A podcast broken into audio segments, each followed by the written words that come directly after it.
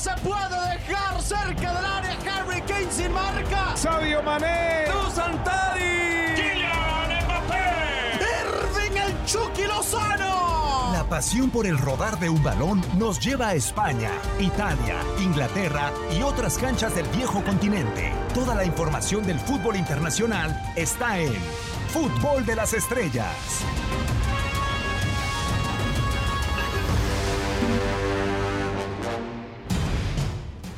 ¿Cómo están? Con el eh, placer de saludarlos en una nueva entrega del podcast de Fútbol de las Estrellas, porque a pesar de ser eh, fecha FIFA no descansamos, porque a pesar de tener tantos partidos a nivel de, selecciones sigue habiendo material a, a, nivel de clubes y con el eh, placer de tenerlos por acá, todos los que nos sintonicen en las diferentes plataformas de TUDN Radio. Quien les saluda en este micrófono, Diego Peña. Y hoy tenemos competencia. Al, no sé si podamos decir al enemigo, pero tenemos dos reyes del podcast en esta ocasión de una manera fenomenal, de los más escuchados en las diferentes eh, plataformas. Arranco con el eh, tutor, con el maestro, con el que me conoce desde que arranqué, Marco Cancino, con el placer de saludarte. Esto no es desde adentro del área y aquí le vamos a agarrar los catorrazos. ¿Cómo andas, Marco? Ah, ¿Qué pasó, mi Diego? ¿Cómo andas? Qué, qué placer saludarte. Igualmente a Aldo, por supuesto, y a todos yo además yo soy yo soy fan de este podcast este yo yo te lo he dicho yo soy seguidor de tú me tú me tú tienes mucho la culpa porque me has recomendado varios eh, podcasts eh, para seguir y tú lo sabes ahora que manejo mucho y que ando en carretera y demás. La verdad que yo soy fiel seguidor de, del podcast de este y de otros tantos más que hacemos por supuesto, en tu DN. Es una buena práctica, realmente saludable. Aldo Farías, con el placer de saludarte. No sé qué sea más terapéutico, por así decirlo, si, si grabarlos o si escucharlos. ¿Cómo andas, Aldo? Eh, hola, ¿qué tal, Diego? Qué gran pregunta y creo que los, los, las dos acciones tienen su parte terapéutica y a mí me gustaría pensar que somos colegas de podcast, ¿no? Tal cual. ¿No? Eh, eso es, somos de la raza podcastera que andamos haciendo haciendo un poco un, un, un, poco de esto a través de diferentes plataformas. Encantado, Diego, siempre no son muchos los espacios en los que tengo la oportunidad de platicar o opinar sobre fútbol internacional, entonces siempre siempre es un placer ser invitado aquí a, a, a tu espacio para charlar. Ramos, Benzema, después eh, Gareth Bale. Y entonces, ¿en qué lugar quedan los tres del medio, Marco? ¿En dónde quedan Luka Modric? ¿En dónde queda Tony Cross? ¿En dónde queda Casemiro para este Real Madrid? ¿En dónde quedan? Híjole, pues son unos futbolistas de, de, de otro nivel, ¿no? Volteamos y vemos siempre a Benzema, y por supuesto que Benzema lo ha hecho eh, de forma espectacular eh, a la salida de Cristiano Ronaldo, pero este Real Madrid tiene estos tres que mencionas, este, no es el Real Madrid, ¿eh? O sea, le, ha buscado, Zinedine Zidane le, le, ha intentado, pero cuando están o cuando han estado y sobre todo se ha visto en, la, en gran parte del campeonato, en gran parte de los momentos importantes del año futbolístico para el conjunto merengue es con ellos tres en el campo. Este, ahí está el, el valor y el peso específico de estos tres, ¿no? La veteranía, lo que me digas, lo que mandes, pero Real Madrid se ve mejor cuando están en el campo. Sí, realmente, y, y, es raro, Aldo, cómo arrancó la temporada, ¿no? Zinedine Zidane fueron alrededor de 10 partidos más o menos aproximadamente en donde probaba, probaba con Odigard, probaba con Fede Valverde y, no lograba establecer a los uh, tres en el medio terreno, no, no, no sé si los quería rotar, pero al final, más allá de ser tan talentosos, también por si fuera poco, son tan complementarios que el Real Madrid los necesita juntos sobre el terreno de juego eh, a la terna, ¿no? O sea, sacar a uno te descompensa sin importar el nombre que sea. Claro, de ahí es donde, de ahí es donde parte lo sólido que se ha, que se ha vuelto. Y mira, es muy positivo, ahorita hablabas de ese arranque, pero creo que nos vamos a enfilar a un final histórico de liga de, liga española, Diego. O sea, creo que veníamos de torneos muy abiertos con claros favoritos y hoy el, la, esa ventaja que el Atlético de Madrid tomó está bastante cerrada ya ante el Barcelona y ante el mismo Real Madrid. Entonces, creo que nos vamos a enfilar a un a un a un buen cierre de torneo y yo no descartaría para nada. Creo que creo que el Real Madrid, en base a eso que comentabas, va a estar en la pelea.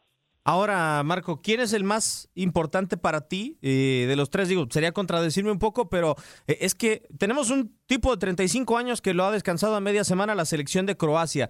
otro que se lesionó, y me quedan las dudas, y se lesionó por la molestia que se dijo también a media semana que tuvo Joaquim Lev con él, y, uno de 28, que creo que el descanso, bueno, a, los 28 años, si no juega todos los partidos, Casemiro sería, sería una locura. Pero ¿cuál de ellos para ti hace la diferencia? Perdón.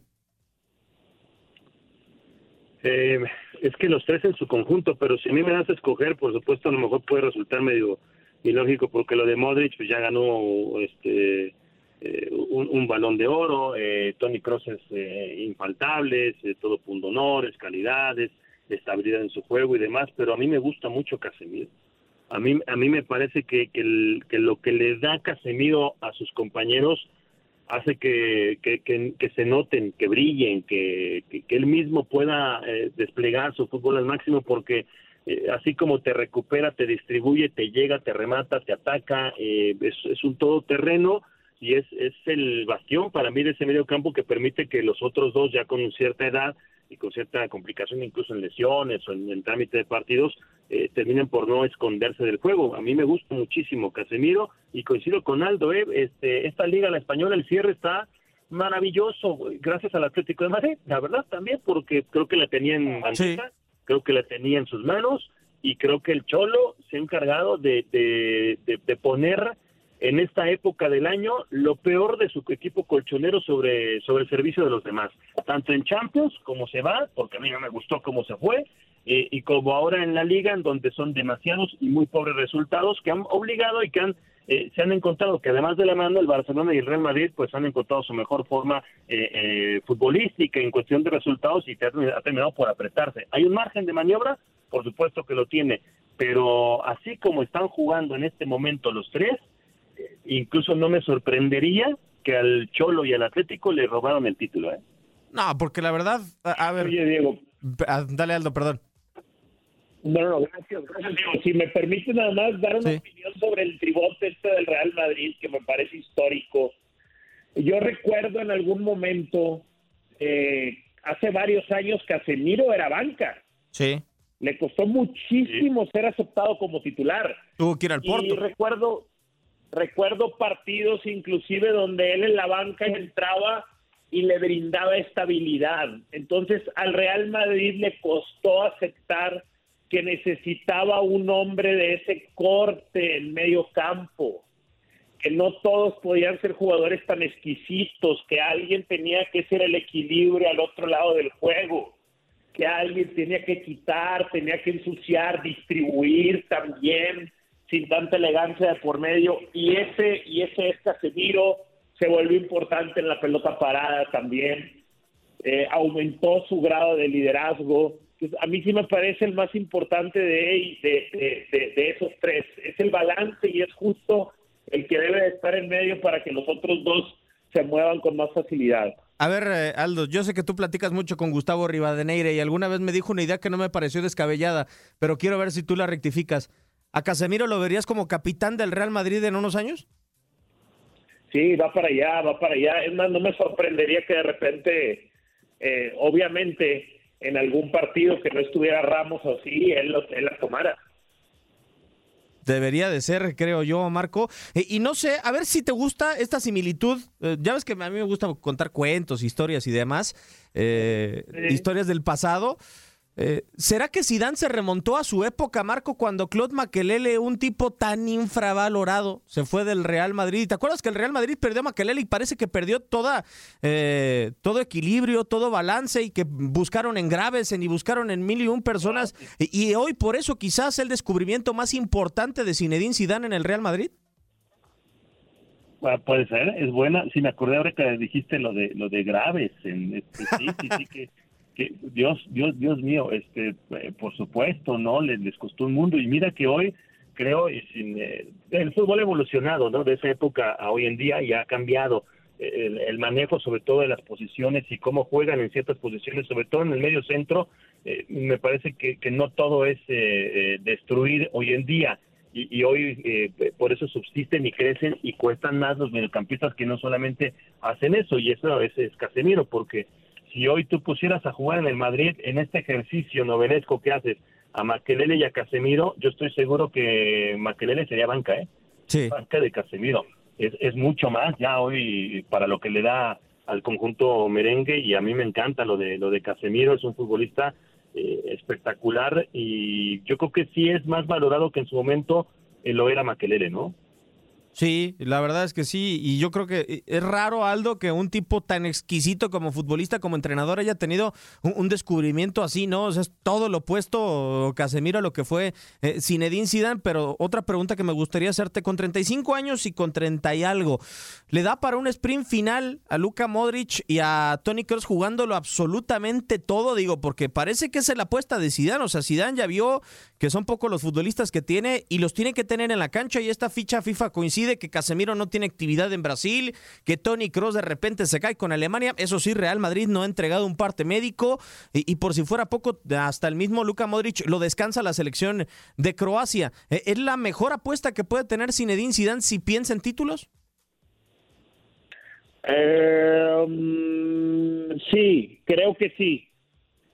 Sí, sí, yo creo que Zinedine Zidane siempre piensa en títulos y en este momento creo que sí creo que sus decisiones suelen suelen ser frías y este es así, es una decisión fría. Tal vez no es muy popular, pero, pero creo que sí. Pues a esperar qué se da con este Real Madrid de Zinedine Zidane y estos tres futbolistas que tiene y que guarda en el medio campo.